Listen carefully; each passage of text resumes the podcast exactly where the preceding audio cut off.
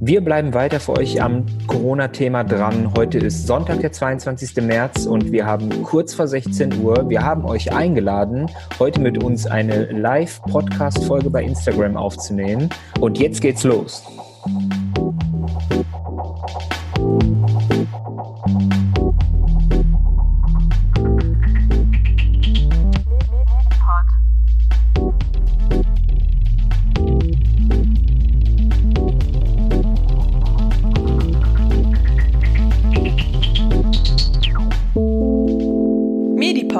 Podcast für Medizin.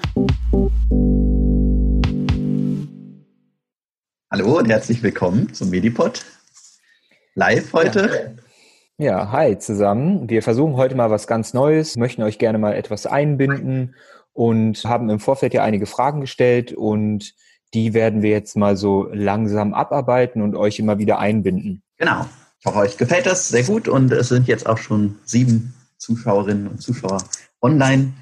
Genau, dann können wir doch gleich mal starten, Dominik. Was für Fragen haben wir denn geschickt bekommen? Genau, wir haben euch ja erstmal gefragt, ob ihr allgemein Fragen zu der Situation zum Coronavirus habt. Und was da sehr deutlich geworden ist, ist die Frage, wie man sich verhalten soll, wenn man Symptome hat. Ob man sich sofort zum Arzt begeben soll und ob man einen Abstrich machen soll.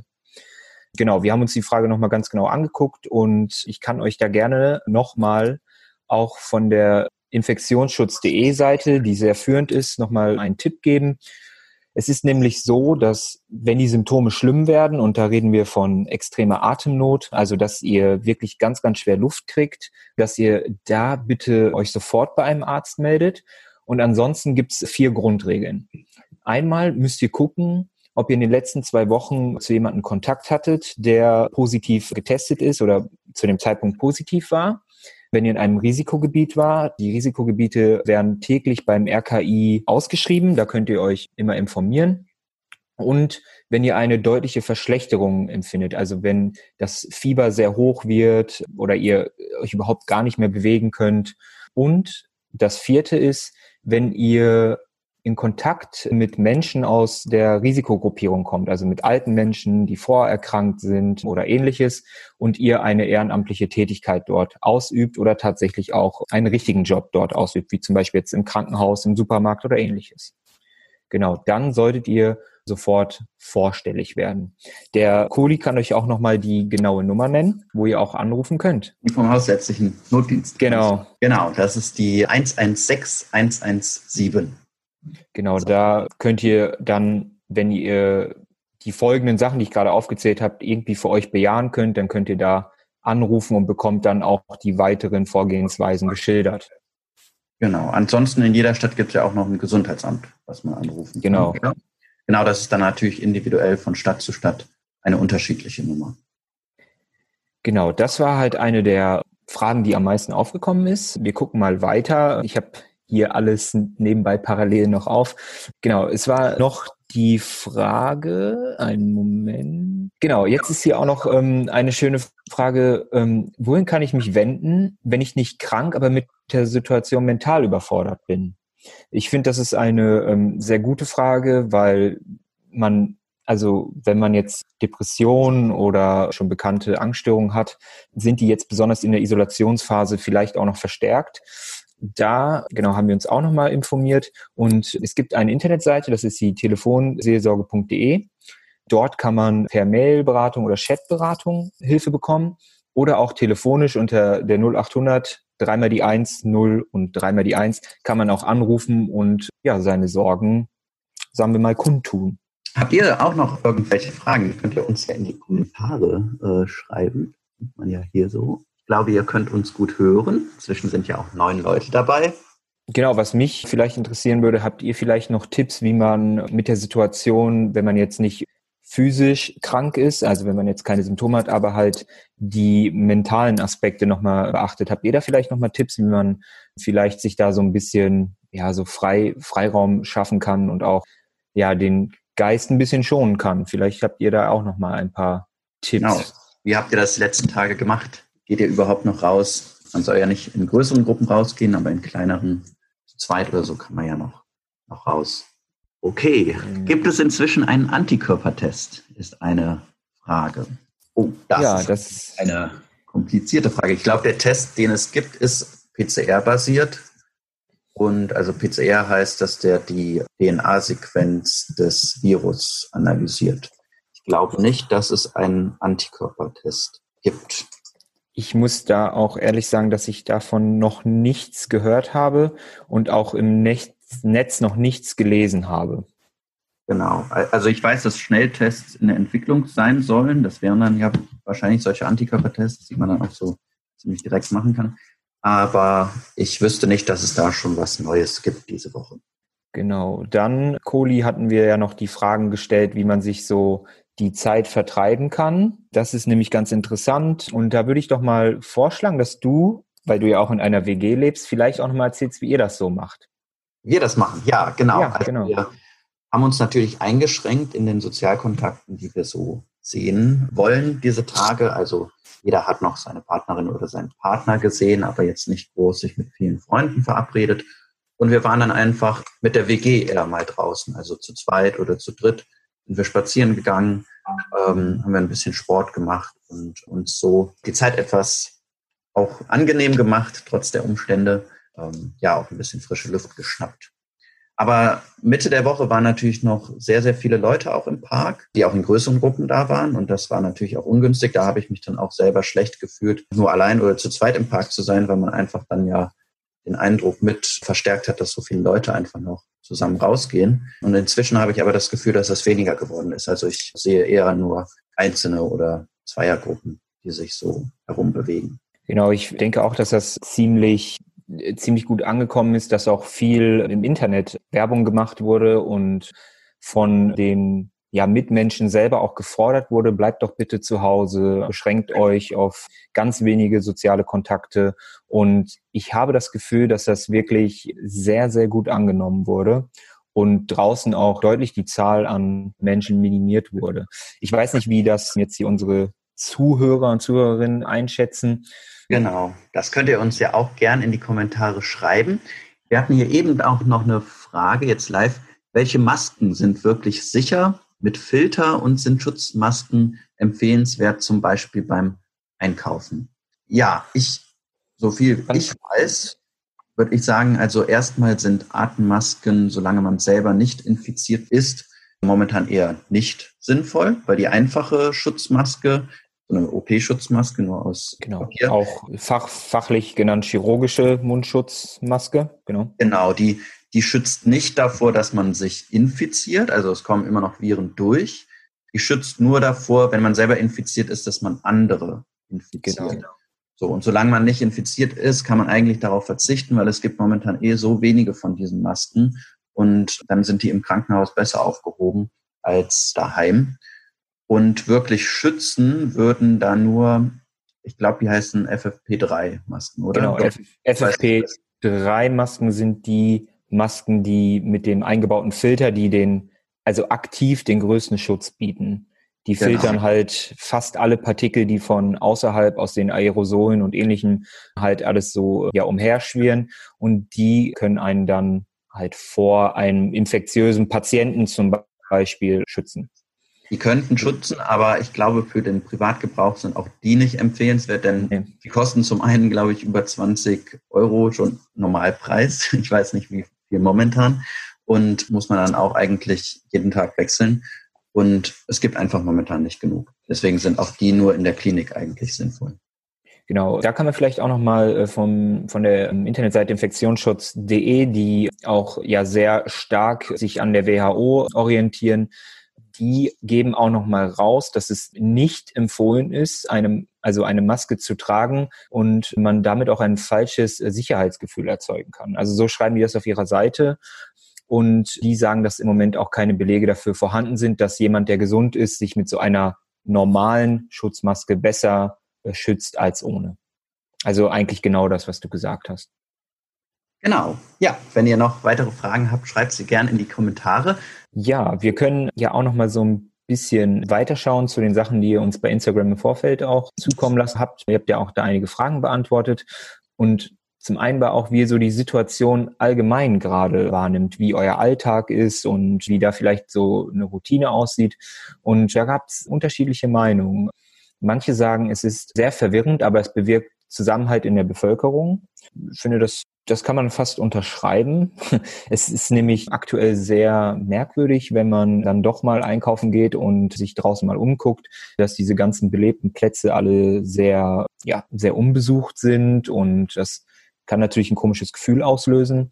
Aber der Zusammenhalt in der Bevölkerung, das finde ich, kann man auch ganz gut unterschreiben. Überall, ja, ergeben sich Gruppen und ganz viele Hilfeaufrufe. Ich habe einige Zettel schon gesehen, wo man sich eintragen kann, um eine Nachbarschaftshilfe zu organisieren.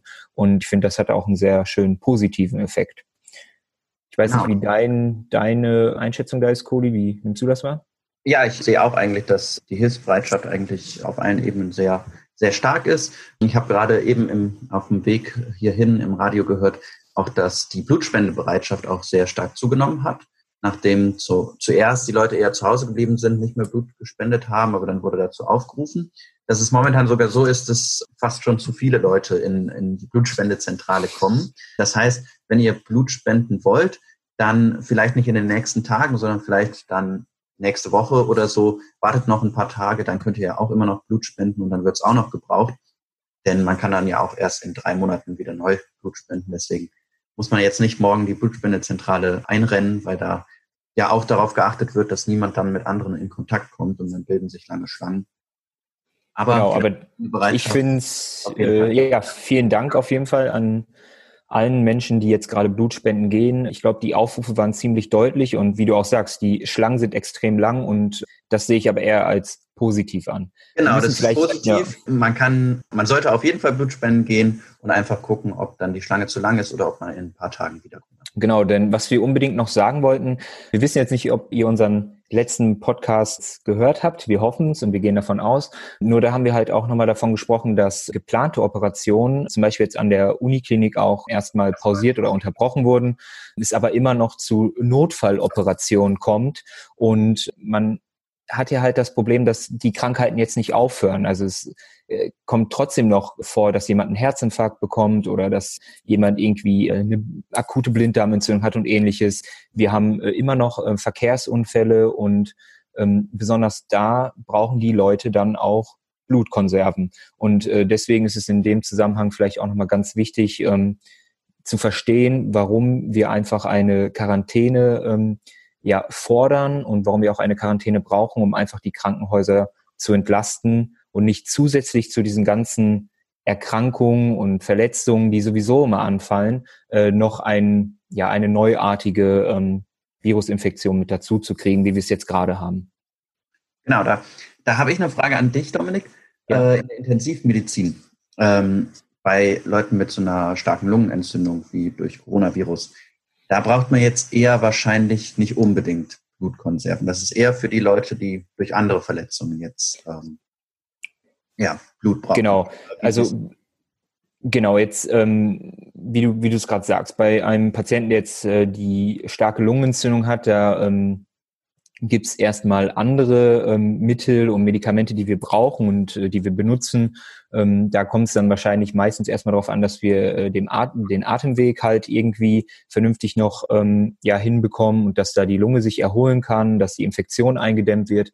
Ähm, aber genau, Blutkonserven werden besonders, ähm, wenn man jetzt in den Herz ähm, chirurgischen Bereich geht. Da werden sehr, sehr viele Blutkonserven gebraucht und halt diese ganzen Verkehrsunfälle und ähnliches, die ähm, brauchen auf jeden Fall ähm, viel Blut, muss man sagen.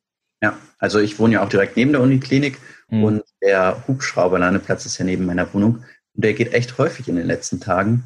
Ähm, ich glaube, dass da doch auch viele Unfälle immer noch irgendwie sind. Genau, wir haben jetzt hier noch eine Frage von der Olivia bekommen. Ähm, wie viele Betten mit Beatmungsgeräten hat die Uniklinik in etwa momentan zur Verfügung? Hui, ja, das ist jetzt. Das kannst du uns vielleicht am besten sagen. ja, gut.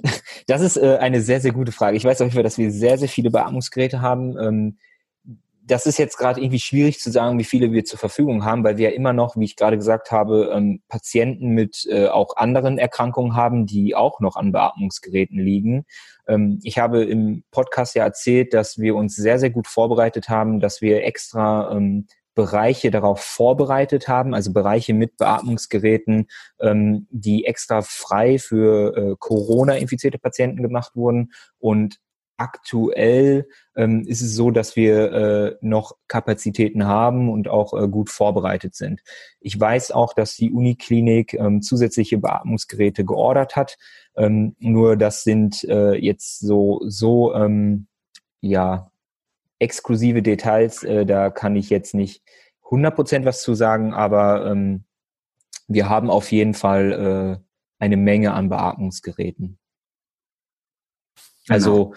Da muss man auch sagen, es gibt nicht nur die Uniklinik, es gibt auch noch mehrere Krankenhäuser hier in Köln, die meiner Meinung nach, so wie ich das mitbekomme, auch eine äh, hervorragende Arbeit äh, leisten, sich auch gut darauf vorbereiten und ähm, auch im regen Austausch untereinander stehen. Ähm, also ich glaube, dass, äh, dass das aktuell noch alles irgendwie stemmbar und im guten Rahmen ist. Aber das müssen wir natürlich jetzt äh, abwarten. Und Dominik, die Beatmungsgeräte, die bei den OPs ja. jetzt abgesagt wurden, frei werden, kann man die auch auf der Intensivstation einsetzen? Also damit mm. auch Leute beatmen oder sind die nur für eine kurzfristige Beatmung? Nein, also ja, ja, würde ich sagen. Also man kann die Beatmungsgeräte in den OPs äh, selber könnte man benutzen. Das sind aber jetzt, das sind Beatmungsgeräte, die anders funktionieren, die ähm, eine andere Steuerung haben und anders zusammengebaut sind.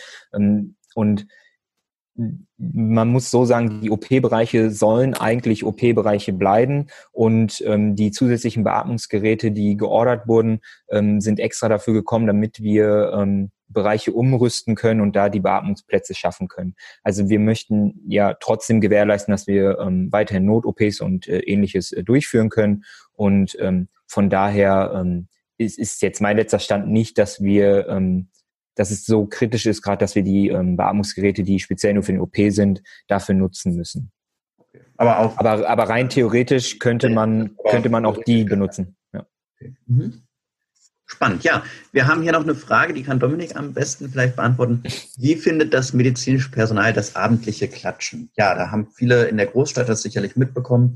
Ähm, es hat sich so zur Tradition ergeben, fast schon jeden Abend um 21 Uhr für die Angestellten im medizinischen Bereich, aber auch für die, die unsere öffentliche Versorgung hier irgendwie am Laufen genau. halten, ähm, Supermarktkassiererinnen und Kassierer und alle weiteren für die zu klatschen. Und Dominik hat das ja auch mitbekommen. Wie findest du das?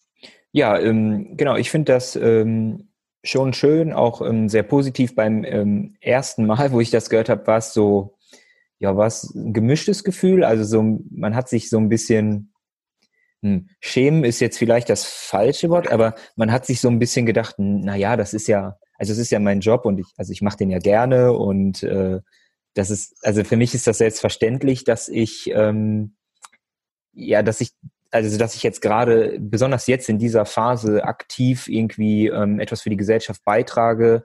Ähm, ich glaube, wir haben uns alle irgendwie auch den, äh, den Job ja ausgesucht, weil wir halt äh, etwas Gutes äh, für die Gesellschaft tun wollen und ähm, weil wir gerne Menschen in kritischen Situationen helfen.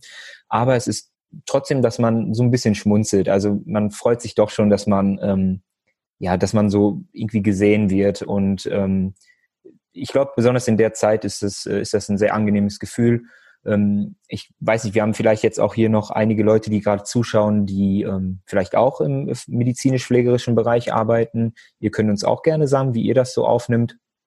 Was ich halt nur hoffen würde, ist, ähm, dass sich nach dieser ganzen Corona-Situation, wenn sich das beruhigt, dass ähm, das vielleicht medial immer noch alles aufrechterhalten wird und dass wir in den ähm, medizinisch-pflegerischen Berufen auch eine ähm, deutliche Aufwertung ähm, gesellschaftlich, vielleicht finanziell und vor allen Dingen auch personell ähm, einfach erhalten werden.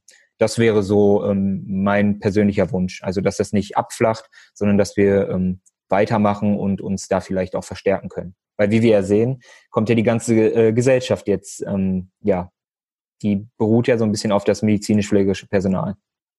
Genau, ich glaube, das kann man auf jeden Fall unterstreichen, dass da ähm, ja, nach der Corona-Krise auch noch vieles aufgearbeitet werden sollte und ähm, nochmal geschaut werden sollte, in welchen Bereichen wir wirklich noch mehr investieren sollten.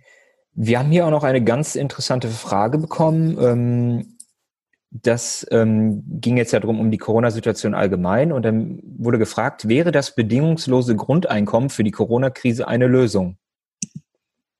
Die Corona-Krise. Ja, oh, das ist eine. Das ist eine ähm, sehr, sehr gute Frage. Persönlichen Einschätzungen äh, geben. Da haben wir jetzt natürlich auch nicht Königslösung drauf. Ähm, hm. Ich sag mal also, so, ist vielleicht so, ähm, in einigen äh, Ländern gibt es das ja jetzt schon, dass es so ein Helikoptergeld gibt, so einmalige Zahlungen jetzt, um die Bevölkerung zu unterstützen, die jetzt in Zahlungsschwierigkeiten kommen. Das ist natürlich ein erster Schritt vielleicht zu einer Art bedingungslosen Grundeinkommen. Ob das jetzt langfristig aber äh, eingeführt wird, ähm, das äh, mag ich zumindest in Deutschland noch zu bezweifeln. Ich ähm, meine, es wäre eventuell interessant, wenn man jetzt ähm, Vergleiche ziehen könnte mit äh, zum Beispiel äh, Finnland hat ja ähm, bedingungsloses Grundeinkommen, meiner Meinung nach. Ähm, wenn man da jetzt ähm, einen Vergleich ziehen könnte. Ich glaube, das ist jetzt schwierig, gerade irgendwie in der Situation, das irgendwie ja irgendwie zu erfahren, aber ähm, ich finde die Idee gar nicht so schlecht, die hinter dieser Frage steckt. Ja, das ist äh, sicherlich eine ja, interessante gesellschaftliche Diskussion, hat natürlich Vorteile, dass man sozusagen, wenn man das bedingungslose Grundeinkommen hat, könnte man alle anderen äh, Fördermöglichkeiten wie BAföG und Hartz IV eigentlich abschaffen und es wäre deutlich bürokratieärmer, so ein bedingungsloses Grundeinkommen. Ähm, aber auf der anderen Seite muss man natürlich gucken, wie ist das finanzierbar und ähm, ja, äh, das sind so gesellschaftliche Fragen. Genau, wir haben jetzt ähm, hier noch eine schöne Frage, die ähm, müssen wir meiner Meinung nach auf jeden Fall auch nochmal beantworten. Und zwar, ähm, sollte man darauf verzichten, seine Familie zu sehen? Haben wir ja äh, in, unserem, äh, Letz-, in unserer letzten Podcast-Folge ausführlich auch nochmal drüber gesprochen. Cody, kannst du nochmal ähm, vielleicht sagen, wie man das handhaben sollte?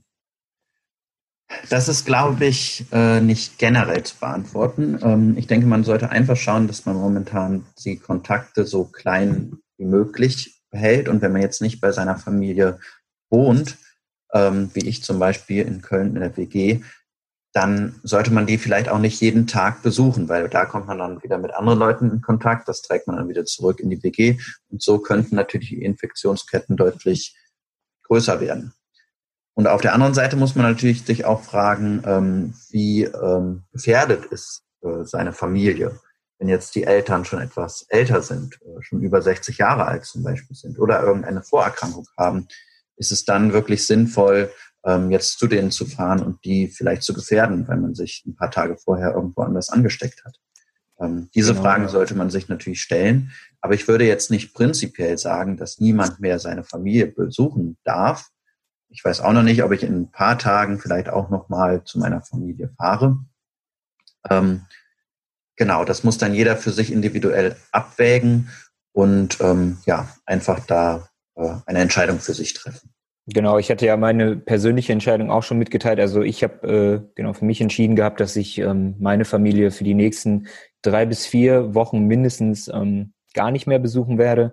Ich äh, weiß aber auch, dass sie selber sich ganz gut versorgen können. Also wenn ich jetzt ähm, eine Großmutter in der Nähe hätte, die nicht mehr alleine einkaufen gehen kann, dann würde ich wahrscheinlich andere äh, Möglichkeiten finden, um äh, sie zu unterstützen. Ähm, aber ähm, zum einen, wie Kohli gerade gesagt hat, um einfach die ähm, Verkettung zu unterbrechen, also die Infektion nicht weiter am Laufen zu halten, ähm, ist das, glaube ich, das äh, persönlich das Beste, was ich machen kann, weil ich natürlich auch aus ähm, ja, Hochrisikogebiet äh, komme, weil ich halt tagtäglich im Krankenhaus mit äh, ganz vielen Keim, äh, Viren, Bakterien und Ähnlichem zu tun habe und ähm, ist für mich jetzt aktuell die persönlich vernünftigste Entscheidung. Auf jeden Fall, genau. Ja, Dominik, haben wir noch eine Frage, die wir nicht beantwortet haben hier? Ich habe ein bisschen den Überblick verloren. Ähm, nö, aktu also aktuell von den Live-Fragen haben wir ähm, Leitfragen haben wir, glaube ich, alle. Ihr alle, aber wir haben natürlich noch ein paar mhm. interessante Sachen, die wir ja in der, ähm, in, in der Instagram Story gefragt haben. Ähm, zum einen, wie wie verbringt ihr so euren Alltag? Was macht ihr so? Habt ihr Tipps äh, und Tricks, wie die anderen sich auch die Zeit vertreiben können? Ähm, und ja, da schreibt äh, jemand ganz klar, ja, mehr Zeit nehmen für kreative Dinge. finde ich, finde ich eigentlich, äh, ja, erstmal eine ganz gute Aussage. Ähm, das wäre doch spannend. Ihr könnt ja alle mal in die Kommentare schreiben, wer Lust hat, was für kreative Dinge ihr in den letzten Tagen umgesetzt habt. Genau. Ja. Genau. Und hier war auch eine ganz schöne Sache, die äh, jetzt aktuell in der äh, Phase natürlich ein bisschen schwierig ist, eine bewusste Auszeit von Medien und sozialen Netzwerken nehmen. Hm. Das äh, habe ich ja auch schon in der Podcast-Folge gestern gesagt. Das ist, glaube ich, etwas ganz Wichtiges, woran ich mich leider auch noch nicht so doll halte. Ähm, nicht den ganzen Tag den News-Ticker zu checken und immer wieder ähm, ja zu schauen, was hat sich jetzt schon wieder ergeben, ähm, welche Beschränkungen gibt es, welche, ähm, ja, wie viele Tote gibt es äh, schon wieder, weil das hält einen direkt die ganze Zeit in so einem Panikmodus und das ist, glaube ich, auf Dauer ungesund. Ähm, ja. Genau, dass wir alle da uns Auszeiten nehmen von den täglichen Nachrichten. Genau, dann ähm, ah, haben wir hier noch eine Frage, die wir vielleicht auch nochmal beantworten sollen. Ähm, geht es beim Händewaschen um 30 Sekunden einseifen oder abspülen? Ähm, ja. Beim Händewaschen um 30 Sekunden einseifen oder abspülen? also ich glaube, dass das äh, die Gesamtzeit ist. Ne? Also genau. Äh, ich denke, dass man das Einseifen vor allen Dingen sehr gründlich machen sollte, damit die Seife überall hinkommt. Also da sollte man auch so, so zwischen den, den, den ja, Fingern reiben und, und mal so äh, die Finger so mit der Spitze nehmen und so reiben und dann das Ganze äh, abspülen. Aber ich merke bei meiner Seite zumindest, dass dann irgendwann auch nichts mehr ist und dann kann man gar nicht mehr so ganz gut die Finger reiben und dann äh, ist Ende mit dem Händewaschen eigentlich. Also ich glaube, die Zeit des Einseifens ist deutlich länger als die Zeit des Abspülens. Genau, also die angestrebten 30 Sekunden äh, sind tatsächlich die Kombination aus ähm, Einseifen und Abspülen und ähm, ja, da ist halt wichtig, dass man mindestens 20 Sekunden, also das ist die Empfehlung, mindestens 20 Sekunden und optimalerweise 30 Sekunden. Ähm, es ist natürlich nicht immer einfach, die lange Zeit ähm, ja einzuhalten. Das, äh, das wissen wir alle, aber ich hoffe, dass besonders in dieser Phase ähm, man sich da vielleicht doch einfach einmal ähm, ja einfach nochmal überwinden kann und das dann machen kann. Und genau. Wie du auch schon sagst, dass man halt alle Bereiche auch kriegt, dass man das richtig gründlich macht, weil das hat zum einen auch einfach die äh, mechanische ähm, Komponente, dass man dann halt somit halt auch alles abkriegt. Und man darf sich auch von den 30 Sekunden ablösen, wenn man besonders verschmutzte Hände hat. Ne? Also da dürft ihr gerne auch ruhig länger. Ne? Und auch ruhig bis über das Handgelenk, vielleicht mal die Uhr ausziehen. Das ähm, ist bei mir immer so, ähm, dass man auch da nochmal äh, waschen kann und so. Und ähm, ja, danach auch die Hände trocknen. Ähm, und das Handtuch ähm, möglichst häufig dann wechseln. Ja, werden wir jetzt wahrscheinlich alle nicht einmal Handtücher haben, aber ähm, genau. Und wenn man in einem Haushalt mit mehreren Menschen wohnt, ähm, sollte jeder bitte sein eigenes Handtuch benutzen. Genau, das habe ich auch schon in meiner WG eingeführt. Ich habe jetzt ähm, ein eigenes Händehandtuch. Früher haben wir das durchaus auch geteilt. Ja. ja, so blöd, wie sich manches vielleicht auch anhört oder so lustig, ähm, so wichtig ist es aber. Ja, genau. Ähm, ja, wir haben hier auch ein paar äh, ähm, ja, ähm, Zuschriften bekommen, was ihr gerade alles Kreatives ja. tut. Also die Clara, die näht viel und malt und sortiert das Küchenregal aus. Ja, das ist äh, in unserer WG auch nötig manchmal. Nein, Spaß. Ähm, dann äh, die Franzi ähm, ähm, stellt ein Geburtstagspaket zusammen. Das ist sehr schön. Mhm. Der Christian hat eine Fotoserie Virus hier auf Instagram erstellt. Äh, da können wir auch mal gleich reinschauen. Ähm, genau, die Tabea puzzelt sehr gern. Ach, puzzeln tue ich oh. auch. Muss ich auch mal. Ich tatsächlich schon lange nicht mehr gemacht, aber könnte man ja. eigentlich mal wieder erwägen. Und der Christian Stuben hat eine Fotoserie Virus hier auf Instagram, okay? Genau, ja, können wir ja gleich mal auch reinschauen. Schauen wir uns mal an. Hört sich interessant an. Ich muss jetzt hier. Hört sich interessant an. So. Und da haben wir jetzt noch eine Frage von Blauer Flur Flamingos. So, Norwegen hat jetzt ein Online-Meldesystem und erfasst so die Zahl der Infizierten, um das flächendeckend zu ermöglichen. Was haltet ihr von dem System? Was haltet ihr von dem System? Hm. Mhm. Also zum einen kann man mal wieder sagen, dass ähm, Skandinavien auf jeden Fall mal wieder ähm, vorangeht und ähm, sich dort äh, auch digital auch wieder mal ähm, weiterentwickelt und zeigt, ähm, ja, wie gut die da eigentlich auch drin sind. Ich finde das ähm, tatsächlich äh, eine sehr gute Idee, weil man da einfach nochmal generell einen besseren Überblick bekommt und ähm, so halt einfach nochmal bessere Statistiken führen kann und dann auch nochmal sehen kann, in welchen Regionen man vielleicht etwas aktiver auch ähm, nochmal ähm, Werbung machen muss oder ähm, wo man vielleicht auch den Bedarf an Krankenhäusern und ähnlichen umstrukturieren kann. Also ähm, wo man vielleicht nochmal mehr ähm, Intensivplätze schaffen muss, weil einfach die ähm, infizierten Zahl enorm hoch ist. Ähm, das also meiner Meinung nach äh, ist das überhaupt kein, keine schlechte Idee. Dann ist halt nur die Frage, mh, hm, wie, also wie man sich da ähm, registrieren kann. Also kann man da einfach ich auf die Seite gehen. Ja? Wer meldet das denn? Also meldet jeder selbst, genau. dass er infiziert ist? Ähm, das ist die ah, Frage. Also ich dann jetzt natürlich das Risiko, dass sich auch welche melden, die irgendwie gar nicht wirklich genau. infiziert genau. sind. Das wollte ich gerade sagen. Das ist dann natürlich äh, so ein bisschen das Problem. Ich weiß jetzt nicht, wie, wie seriös dann das ist, das Meldesystem. Aber letztlich haben wir ja auch mehr oder weniger ein Online-Meldesystem. Wir melden das ja auch direkt ans RKI und das wird am nächsten Tag dann mehr oder weniger eingepflegt. Genau, und die Gesundheitsämter äh, aus ganz Deutschland geben ja ihre Zahlen Ah, okay, die Leute melden selbst ihre Symptome. Hm. Okay. Ja, okay, ja, also ich sag mal so, das Problem ist, dass ähm, viele Symptome ja auch bei unterschiedlichen ähm, Erkrankungen auftreten können. Also mhm. ein, ähm, ein Schnupfen kann ja bei mehreren Sachen, ähm, das kann ja eine ganz normale, nicht so schlimme Erkältung sein. Ähm, ja, es, es ist schwierig, in welchem Zusammenhang man das dann direkt zu dem Corona sehen kann. Aber hm, ja, spannende Frage. Hm, also werden nicht ich mich jetzt noch nicht bei diesem Online-Meldesystem aus. Das werde ich später mal recherchieren. Vielleicht können wir das ja in einer der nächsten Folgen auch nochmal aufgreifen. Ähm, eine andere interessante Frage ist natürlich, wie ihr auch dazu steht. Wie ist es mit Handydaten? Ähm, sollten unsere Handydaten ähm, ja ans RKI zum Beispiel, an das Robert Koch Institut übermittelt werden, um herauszufinden, wie ist die Beruhigung der Person, wo sind Infizierte und ist man in Kontakt mit Infizierten gekommen. Also es gibt ja wirklich Staaten, ähm, da kriegt man eine Warnmeldung aufs Handy, wenn man in, in, in der Nähe von einem Infizierten war. Ähm, sowas ist hier in Deutschland natürlich bislang nicht möglich. Ähm, und das auch durchaus aus äh, guten Gründen. Und darüber könnten wir ja auch mal diskutieren. Das könnt ihr uns ja auch gern schreiben.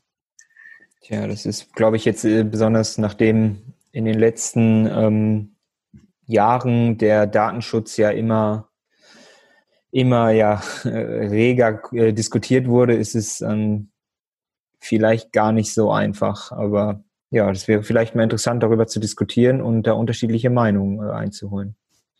Ja, sehr cool. Also wir, wir sehen schon, ihr habt viele äh, Fragen auch mitgebracht. Dominik, was hatten wir denn noch für Fragen von heute äh, Vormittag, die wir vielleicht beantworten können? Genau, wir haben hier nochmal eine Frage, sind die negativen Folgen von Bewegungsmangel und Vereinsamung für alte Menschen ähm, nicht genauso schlimm wie das Risiko, Corona zu bekommen? Was kann man dagegen tun?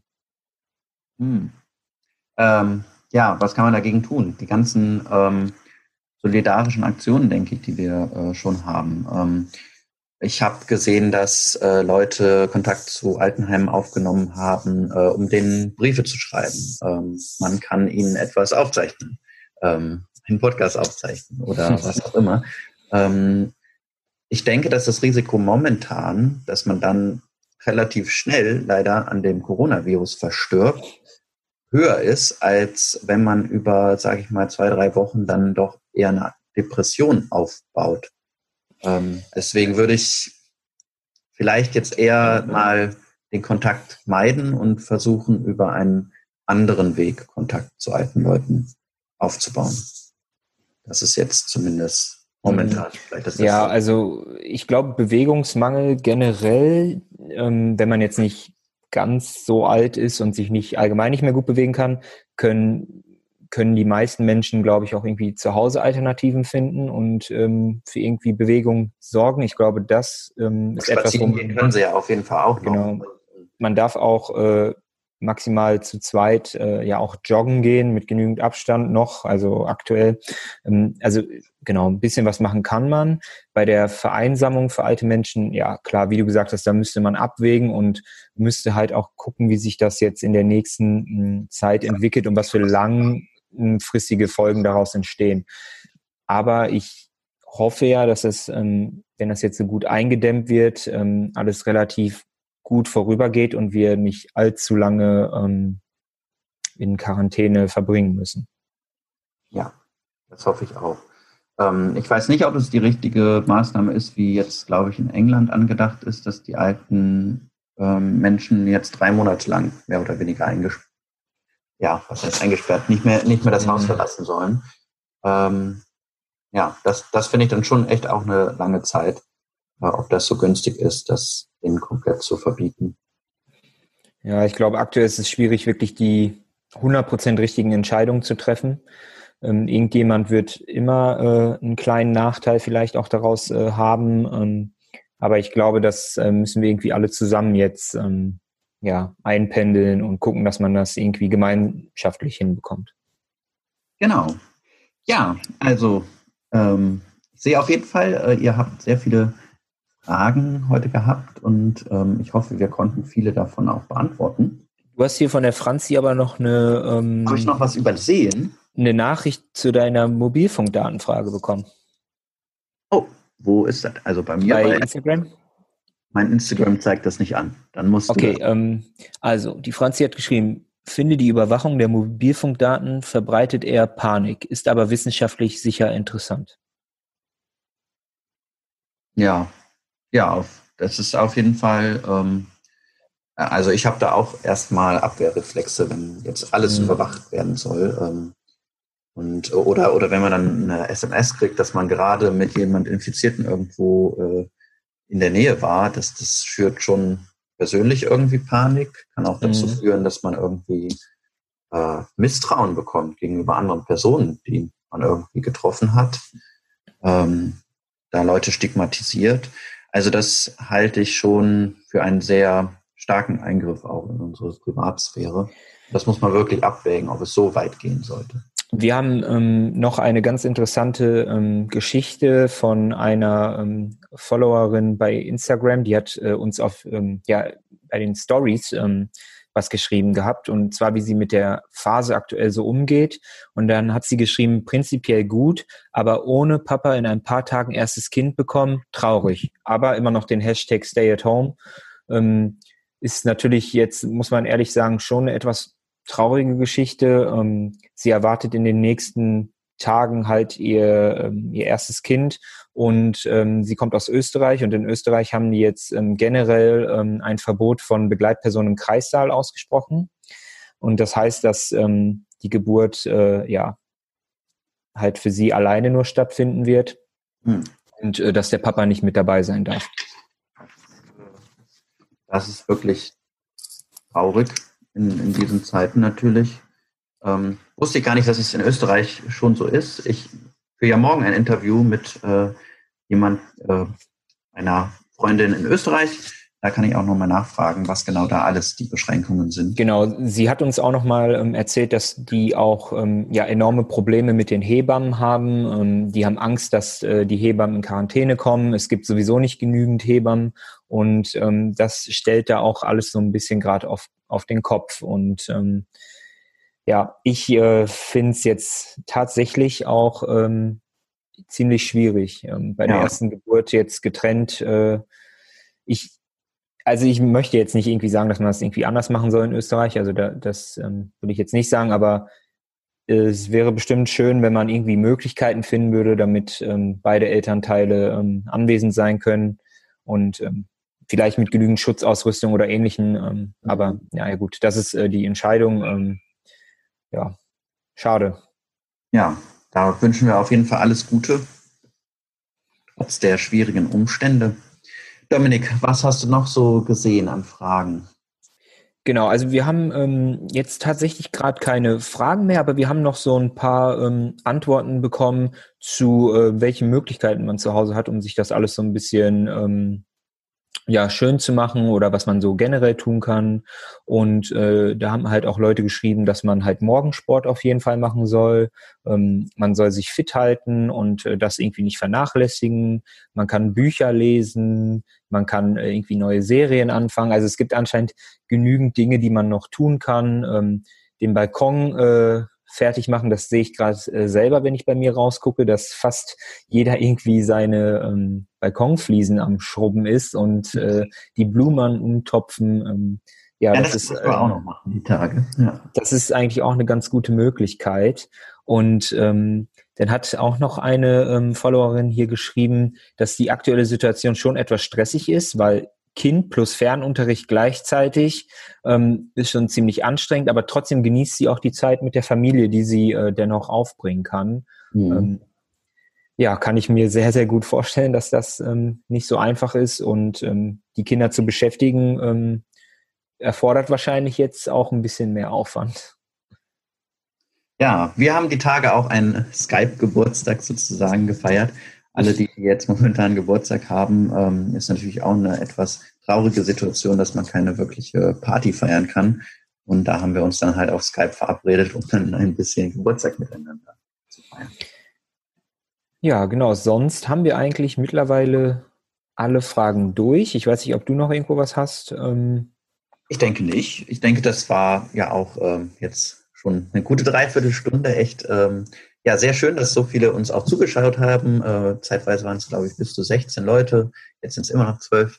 Ähm, und ihr eure ganzen Fragen und auch Anregungen uns geschickt habt. Und wenn euch das Spaß gemacht hat und äh, wir sowas in Zukunft nochmal machen sollen, dann können wir das gern äh, dann auch mal ausprobieren. Mir hat es auf jeden Fall sehr viel Spaß gemacht, war sehr spannend. Ja, mir auch.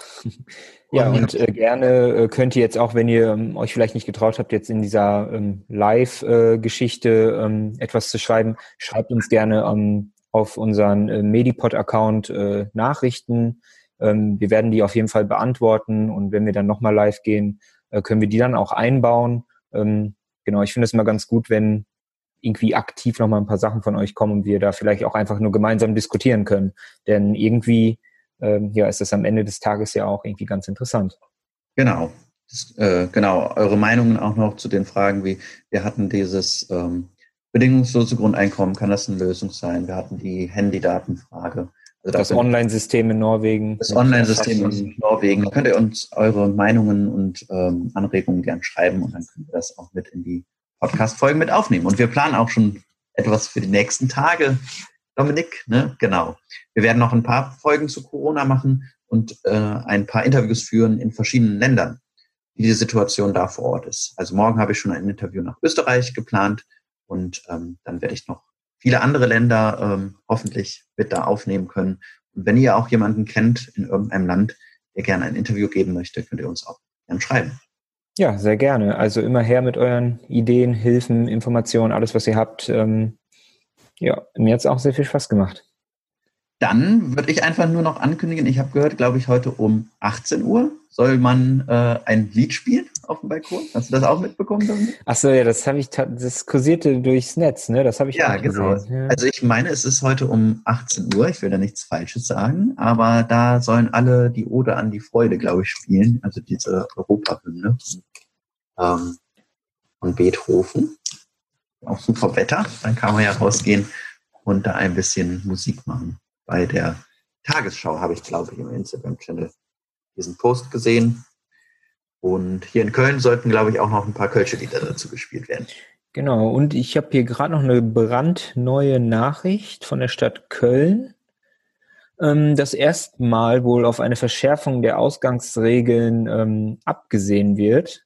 Ähm, der Krisenstab aber eine Art Kontaktverbot aushängen möchte. Okay. Das, das ähm, ist jetzt gerade hier ganz neu reingekommen. Ja, ja, dann sind wir auch gespannt, was die Beratungen heute bei der Bundesregierung noch ergeben. Und ja, dann danken wir allen fürs Zuhören und Zuschauen. Ja, vielen Dank. Podcast, den man auch noch hören kann. hoffentlich, wenn es geklappt hat, unsere Aufzeichnung. Genau. Und dann hören wir uns die Tage. Bis dahin. Alle immer ja. schön gesund bleiben. Und schön die Hände waschen. Schön die Hände waschen. Und nicht, nicht in großen Gruppen rausgehen. Genau. Bis bald. Bis dann. Tschüss zusammen. Tschüss.